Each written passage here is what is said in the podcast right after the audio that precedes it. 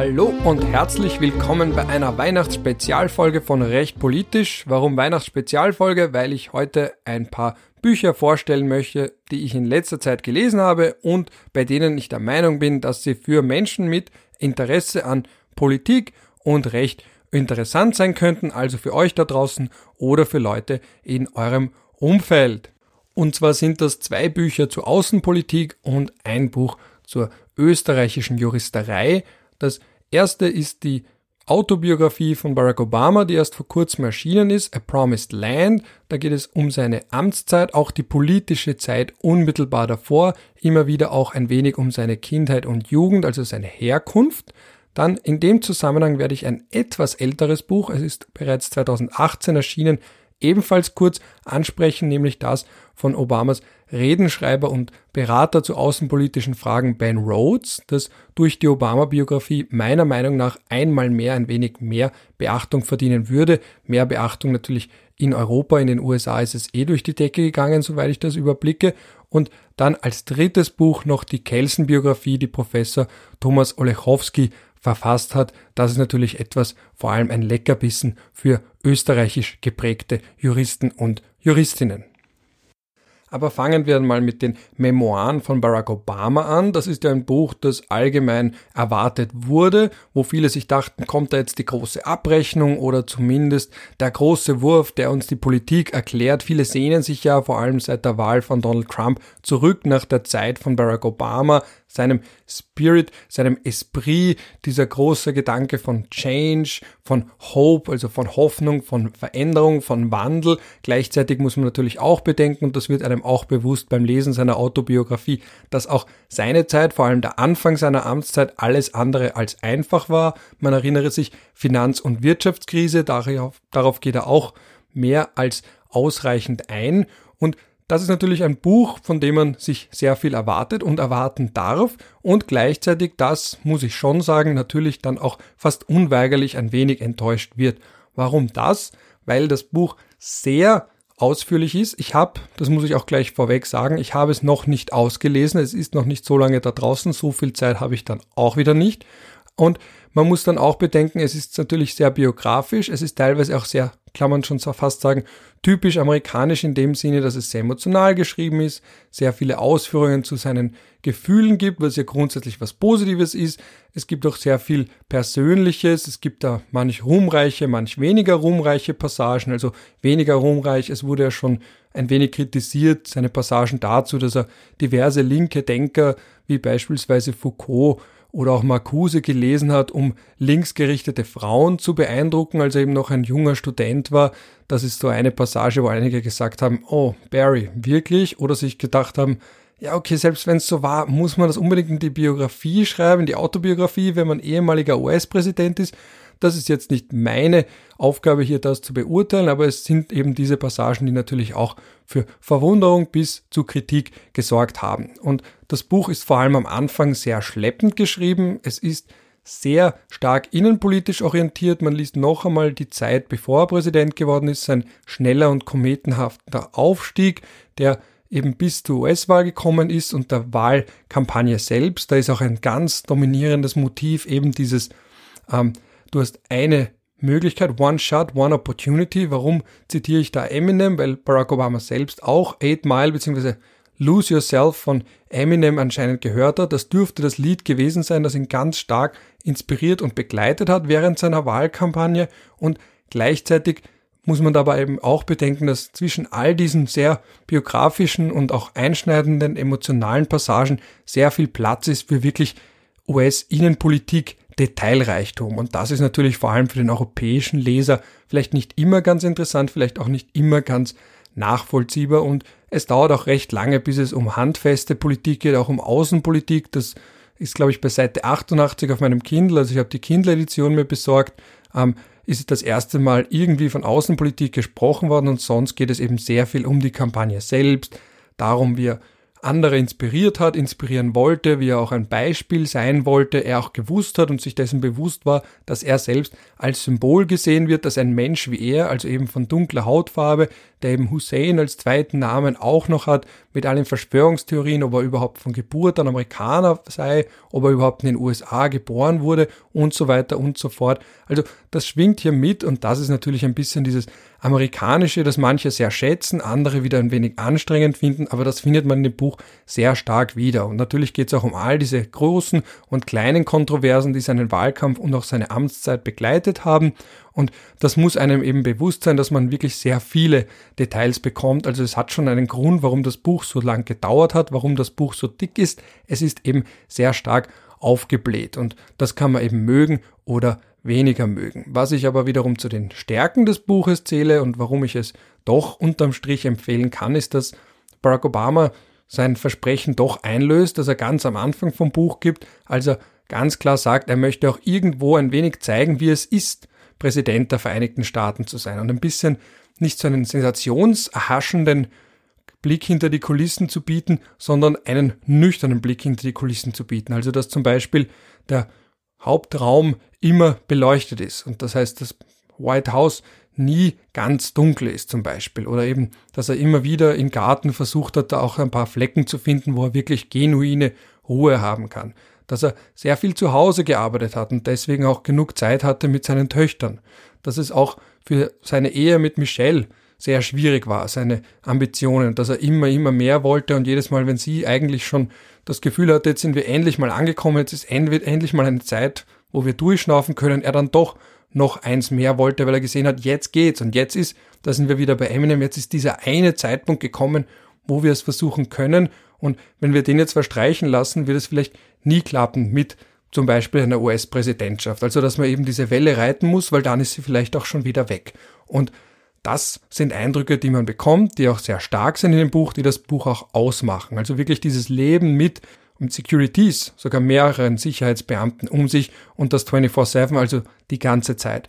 Wie das das Familienleben beeinflusst, beeinflusst hat. Auch die Amtsübergabe von Bush, da ist auch so eine Passage, die ich persönlich ein bisschen für problematisch halte, dass er sich eben ärgert, dass Bush am letzten Tag oder eben bei der Amtsübergabe dann auch noch ausgesetzt gesehen hat mit Schildern, auf denen zum Beispiel stand, dass er ein Kriegsverbrecher sei. Ich glaube, als ehemaliger US-Präsident, der auch noch dazu einen völkerrechtswidrigen Krieg vom Zaum gebrochen hat, muss man das, kann man das ruhig mal hinnehmen oder muss man das durchaus aushalten können. Also da bin ich wiederum nicht bei Obama selbst. Und ich glaube auch sonst ganz allgemein werden einige Leser, und das sagt Obama auch selbst, das ist wiederum eine Stärke, insofern enttäuscht sein, weil er natürlich eine riesen Projektionsfläche ist. Also an ganz vielen Stellen ging es schon ab seinem Wahlkampf, auch wie er in Berlin beispielsweise aufgetreten ist, vor ich glaube 200.000 Menschen, ging es weniger um ihn als Person, als all das, wofür er gestanden ist. Dieses andere Amerika, dieses inklusive Amerika, diese Hoffnung, diese, diese Emotion, die eben dort auch in der Politik transportiert wird, dieses angreifbar sein, aber im Sinne von nahbar sein und andererseits aber auch diese großen, tollen Reden. Also all das, was man sehr oft in der vielleicht nüchternen, vielleicht auch manchmal batscherten österreichischen, deutschen, allgemein europäischen Politik vermisst, dass man das in den USA umso mehr hat. Gleichzeitig natürlich muss man dann auch bedenken, die Schattenseite von alledem ist natürlich, dass da ein gewisses Showmanship dabei ist, dass da auch diese großen Reden nicht immer mit der Realität Schritt halten können und natürlich auch beispielsweise, was man auch da betonen muss, die Medienlandschaft von der Obama ganz ausführlich spricht, die ja dort noch um einiges schlimmer ist als in unseren Breiten, weil dort wirklich, da gibt's sehr oft gar keine Grenzen und auch der politische Gegner, die Republicans, mit denen geht er hart ins Gericht, weil er eben aufzeigt, wie sie jede Gelegenheit nützen, um irgendwie dem Gegner ein Bein zu stellen, dass da auch kaum noch eine Basis ist für Kooperation,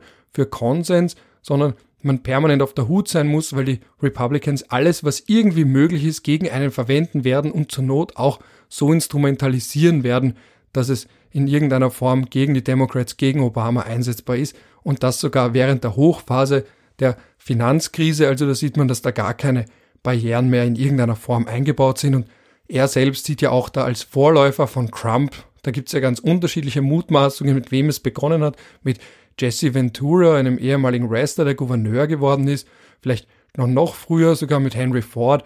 Er, Obama, unterstreicht aber die Kandidatur von Sarah Palin als Vizepräsidentin unter McCain als einen ganz entscheidenden Wegebner für diesen Trumpism, also eben diese Art der Politik, wie sie von Donald Trump betrieben wird. Ich habe da jetzt schon sehr viel Ausführungen da an der Stelle gemacht. Eine letzte noch, was natürlich auch angesprochen wird, ist die Drohnenkriegsführung. Was auch angesprochen wird, ist der Afghanistan-Krieg und der Truppenabzug im Irak. Der im Irak war natürlich einfacher. Der Afghanistan-Krieg, da hat auch Obama sich sehr schwer damit getan. Da geht es auch um diese Episode mit McChrystal, den kennt man vielleicht aus dem Film War Machine mit Brad Pitt, sehr empfehlenswerter Film. Da will ich auch nicht zu viel spoilern, wer, dies, wer die ganze Story noch nicht kennt. Aber da geht es eben ganz allgemein um diese Schwierigkeit als Commander in Chief, also als Kommandant der US-Streitkräfte, die richtigen Entscheidungen zu treffen und die Balance zu wahren zwischen militärischen Erfordernissen, militärischen Abschätzungen und politischen Voraussetzungen, weil er ja doch auch gewählt wurde als außenpolitisches Gegenstück zu dem Adventurism, also der Abenteuerlust unter Bush und den Neocons, die zwei Kriege gebracht haben in diesem sogenannten War on Terror, also eben in Afghanistan und im Irak, während Obama viel stärker auf der Seite derjenigen war, die sich außenpolitisch zurückhalten möchten. Und da geht es eben jetzt im Moment, wie gesagt, ich habe es noch nicht ganz gelesen, geht es mal ganz entscheidend um die Vorgehensweise bei der Besetzung des Irak, die, was, ähm, die Obama ja geerbt hat und gleichzeitig eben auch, wie macht man weiter in Afghanistan. Und das andere große Thema, das ich eben jetzt auch, wo ich gerade gelesen habe, noch war die Drohnenkriegsführung, wo er einerseits zur Vorsicht mahnt, weil er auch sagt, dass es wirkt, als wäre das ganz einfach, als wäre das vielleicht gar nicht mehr ganz real, als wäre das auch super sauber, was es aber eben nicht ist. Also auch er, und das hat er ja auch in einigen Interviews schon mehrfach betont, die zuletzt gegeben wurden, dass diese Drohnenkriegsführung, die man ihm vorgeworfen hat, irgendwo herumschwebt zwischen militärischer Notwendigkeit, darin auch, dass sie nicht so große Auswirkungen hat, wie jetzt wirklich, wenn man einen Krieg vom Zaun bricht oder wenn man da wirklich am Boden interveniert. Andererseits natürlich die Gefahr steigt, dass man zu leicht auf den Abzug drückt, weil es eben nicht mehr ganz so wirkt, als eben diese Gamification, als wäre das das reale Leben, sondern fast wie in einem Videospiel. Also sowas wie Virtual Reality und Half-Life beispielsweise, nur eben, dass es nicht Half-Life ist, sondern das Ganze und das echte Leben. Und eine ganz interessante Passage, die ich da auch noch ganz kurz erwähnen möchte, bevor ich dann kurz eingehe auf das Buch von Ben Rhodes, die betrifft Obamas Ausflug oder Obamas Staatsbesuch in Ägypten im Zuge allgemein seiner Reise in die islamische Welt, wo er auch diese berühmte Ansprache an die islamische Welt gehalten hat. Auch die nennt er in dem Zusammenhang und dass er dann bei den Pyramiden eben das Konterfei von einem Mann sieht und niemand weiß, wer dieser Mann war und er muss dann auch selbst daran denken, wie vielleicht in einigen hunderten, tausenden Jahren niemand mehr weiß, wer er selbst war oder zumindest nicht mehr genau weiß, welche Gesetze er erlassen hat. Also dieser Gedanke von Ewigkeit und dieser Gedanke daran, dass das eigene Leben, auch wenn man sogar US-Präsident ist, dass dieses eigene Leben nicht ganz so bedeutsam ist im Vergleich mit der Unendlichkeit. Also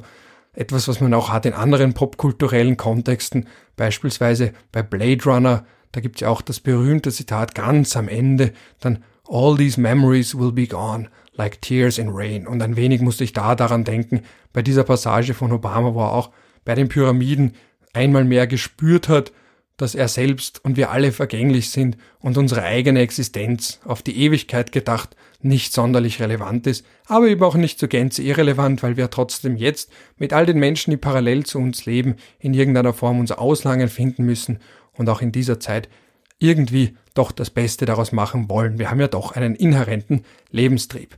Aber wisst was? Hören wir am besten direkt rein in dieses Interview von Stephen Colbert, das er geführt hat mit Barack Obama rund um Drohnen und eben auch interessanterweise in dem Kontext die eigene Vergänglichkeit und überhaupt die Vergänglichkeit von allem und jedem. You know, part of part of how to maintain your your your equanimity, your your steady state in this high pressure job, for me at least, was to take the long view and to remind yourself, look, there are going to be ups and downs.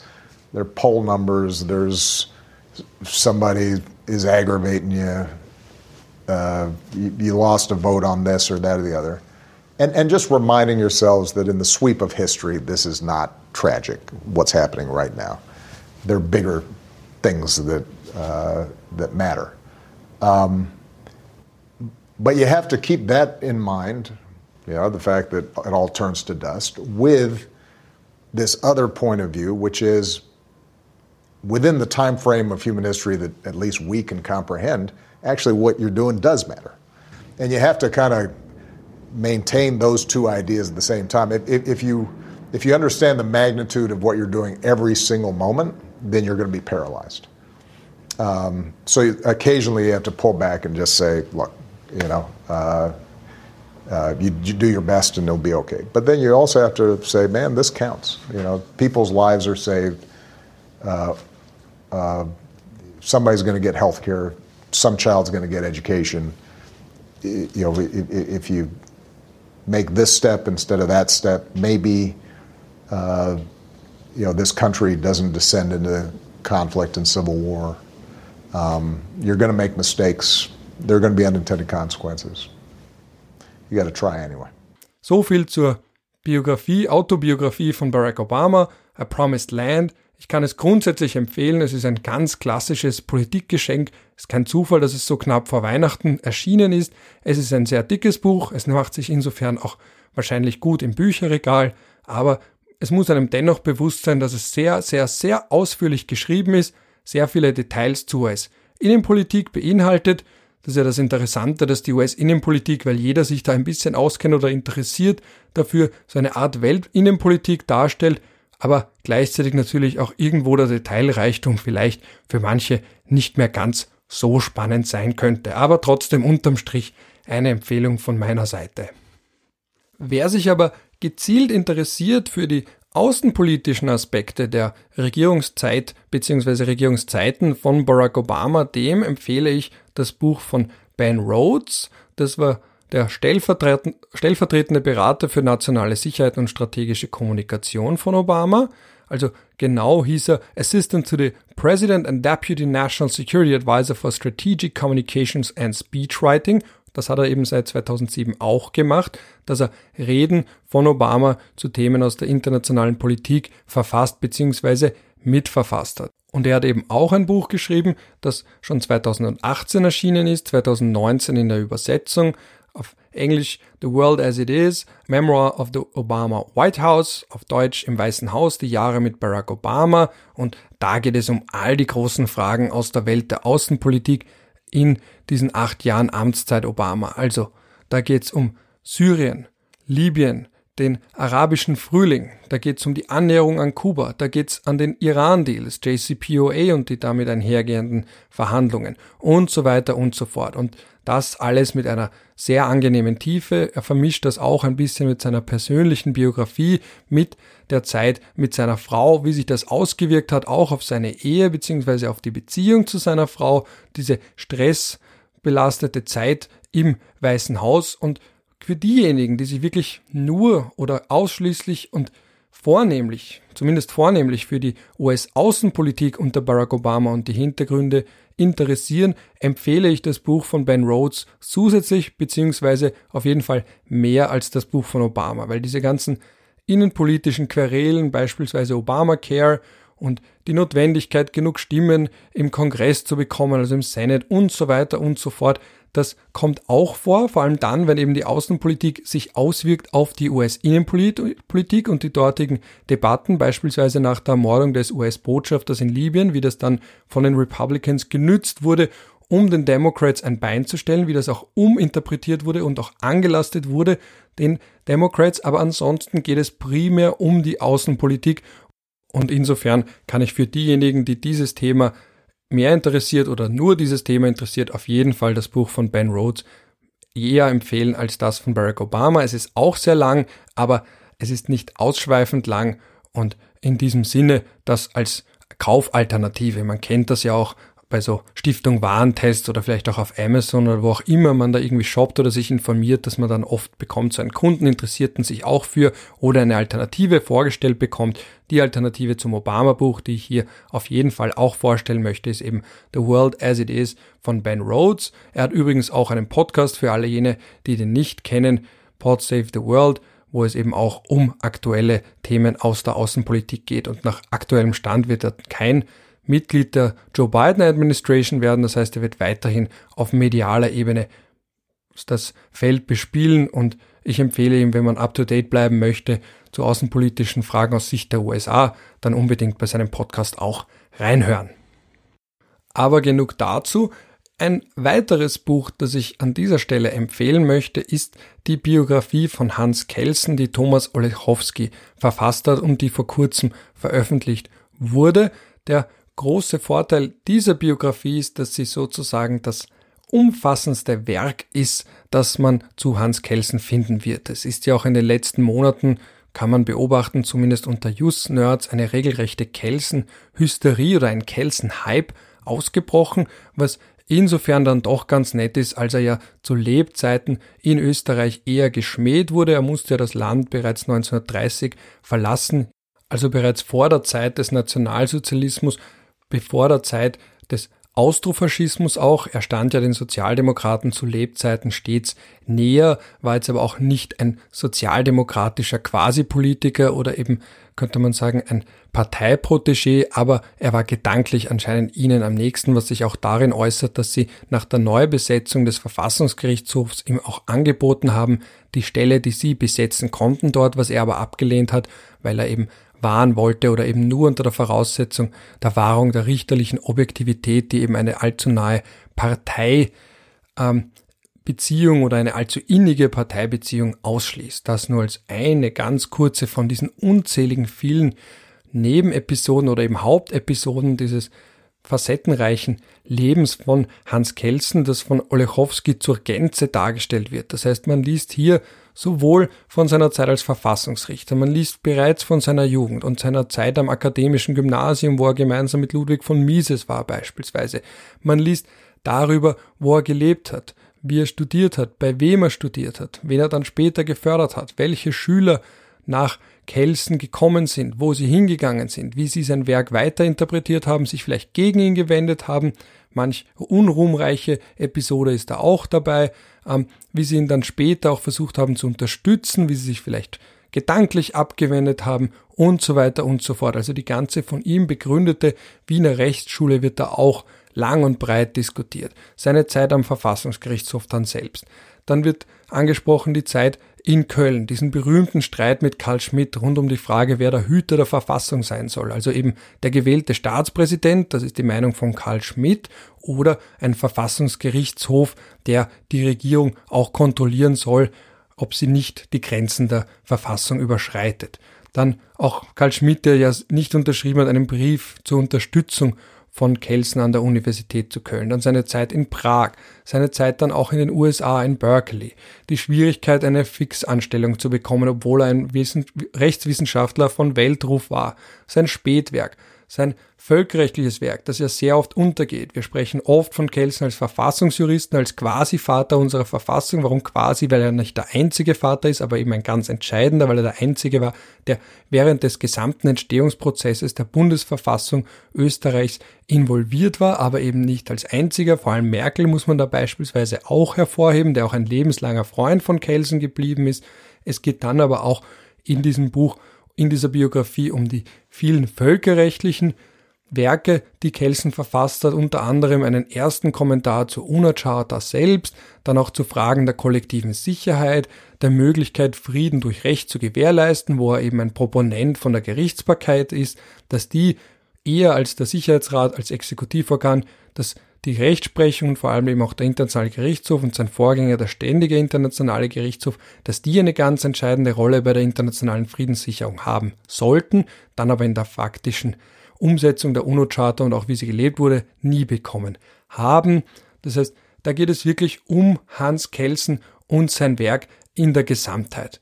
Bis hin zu seinem, doch, das ist ein recht trauriges Kapitel, bis zu seinem Ableben, weil man da merkt, dass auch ein großes, a great mind, also eben jemand von einem großen Intellekt, der sein Leben lang wissenschaftlich gearbeitet hat, sich der Wissenschaft verschrieben hat und dann eben doch in seinen letzten Lebensjahren am Ende seiner mentalen Kräfte angelangt ist. Es ist auch ein schönes und auch ein bisschen bedrückendes Foto von Hans Kelsen dann am Ende in diesem Buch zu finden, wo er schon einen langen Rauschebart hat, wo sein Blick in die Kamera nicht mehr ganz der Blick ist, den man von anderen Fotos kennt. Es wird auch erwähnt, die Borodajkiewicz-Affäre, als Kelsen einmal mehr antisemitisch in Österreich ähm, könnte man sagen, geschmäht wurde, wo dann eben wieder angebracht wurde, dass er ja kein Israeli war, weil es Israel zu der Zeit ja noch gar nicht gegeben hat.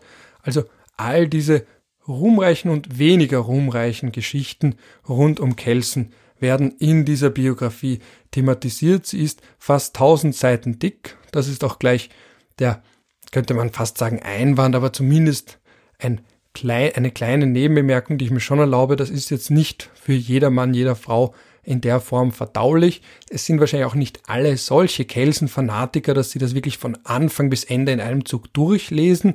Es ist auf jeden Fall ein schönes Geschenk. Es macht sich wiederum auch sicher sehr schön im Bücherregal. Muss einem aber auch bewusst sein, dass es eine sehr zeitintensive Lektüre ist, die vor allem eben auch natürlich nicht in einem oder viele nicht von in einem durchgenommen wird, aber man macht hier sicher nichts falsch. Man muss aber, das möchte ich mir schon erlauben, ganz kurz bedenken, dass es auch nicht unbedingt billig ist. Wenn man jetzt beispielsweise auf die Seite von Morava geht, dann sieht man, dass es doch Euro 60, 70 kostet.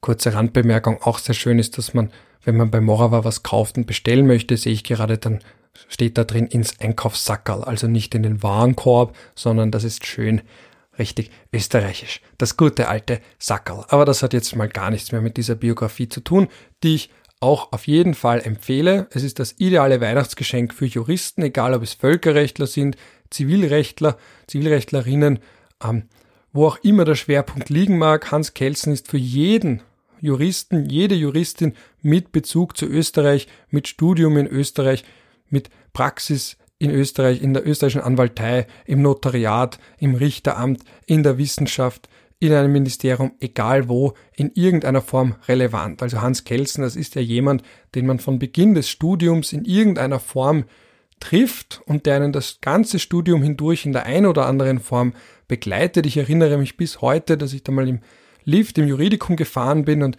ein Student einen anderen halb angeschrien hat, du hast doch nur Angst vom Sollen und der andere sagt, nein, ich denke eben an das Sein, was irgendwo eine bizarre Diskussion war, aber auch ein bisschen für mich bis heute versinnbildlicht, wie man sich vortrefflich streiten kann rund um Kelsen, um die Interpretationen von Kelsen und die dahinterstehenden großen Fragen Naturrecht gegen Rechtspositivismus und die reine Rechtslehre, ob sie so rein ist, ob die Moral dann doch irgendwie hineinkommt, wo die Moral sein sollte, ob es dann doch irgendwo eine Grenze gibt, dass nicht alles Recht sein kann, die Radbuchsche Formel und all diese Themen. Und das finden wir dann eben kontextualisiert mit den biografischen Stationen von Hans Kelsen in dieser breiten, in dieser breiten Biografie von Professor Olechowski an der Wiener Rechts wissenschaftlichen Fakultät, Rechtshistoriker, der sich dafür sehr lange Zeit genommen hat, der eben auch im Kelsen-Institut tätig ist. Das Kelsen-Institut, das ja auch gegründet wurde, zu Lebzeiten von Kelsen noch, um sein Werk entsprechend zu bewahren. Und jetzt sollte dann auch langsam, auch in Österreich, aber sonst wo in Europa natürlich ebenfalls, der letzte draufkommen, wie wichtig das Werk von Kelsen ist, zum Verständnis nicht nur unserer Verfassung, sondern ganz allgemein vom Recht in einem demokratischen Rechtsstaat. Und mit dieser dritten Empfehlung beschließe ich jetzt meine juristischen Weihnachtsliteraturempfehlungen und bedanke mich für die Aufmerksamkeit. Vielleicht habe ich ja den einen, die ein oder andere unter euch ein bisschen dabei unterstützt. Solltet ihr euch gefragt haben, hm, was soll man denn da jetzt verschenken? An der Stelle möchte ich natürlich auch empfehlen, die ein oder andere Wiener Buchhandlung, vor allem natürlich auch die Buchinsel im fünften Wiener Gemeindebezirk, eine sehr nette Buchhandlung, wo die Bestellungen üblicherweise auch sehr schnell funktionieren. Andererseits könnte ich dann auch noch empfehlen, die Anna Jeller Buchhandlung in der Margaretenstraße 35. Die ist auch etwas größer, also die lädt noch mehr zum Verweilen ein. Die ist sehr schön innen gestaltet, ein bisschen so, wie man sich romantisiert. Manche von uns denken vielleicht ab und zu, ich tue es zumindest, daran, doch irgendwann einfach alles stehen und liegen zu lassen und vielleicht ins Ausland zu reisen, eben Nachtzug nach Lissabon mäßig, so wie bei dem Roman von Pascal Mercier oder eben, es wäre auch eine Buchempfehlung übrigens, das Buch ist aber schon ein wenig älter, deswegen habe ich das jetzt hier nicht besprochen. Oder eben sich zu denken, ach, ich mache einfach eine kleine Buchhandlung auf, berate, diskutiere mit meinen Kunden und Kundinnen und sonst versuche ich da wiederum eine romantisierte Vorstellung selber in Büchern zu schmökern und es möglichst schön für die Leser und Leserinnen zu machen, die bei mir vorbeischauen. Und wenn man sich so eine romantisierte Buchhandlung schon mal vorgestellt hat. Und wenn man dann mal sehen möchte, wie das vielleicht in der Praxis aussehen könnte, dann empfehle ich die Anna Jeller Buchhandlung. Und jetzt wäre ich endgültig am Ende angelangt. Ich hoffe, wie gesagt, dass vielleicht was Interessantes dabei war und beschließe mit meinen üblichen Schlussworten auch zu dieser Weihnachtsfolge. Je nachdem, zu welcher Tages- und Nachtzeit ihr reingehört haben solltet, wünsche ich einen schönen startenden Tag, Rest vom Tag, netten Abend oder vielleicht auch eine gute Nacht. Und natürlich frohe Weihnachten. Schon jetzt.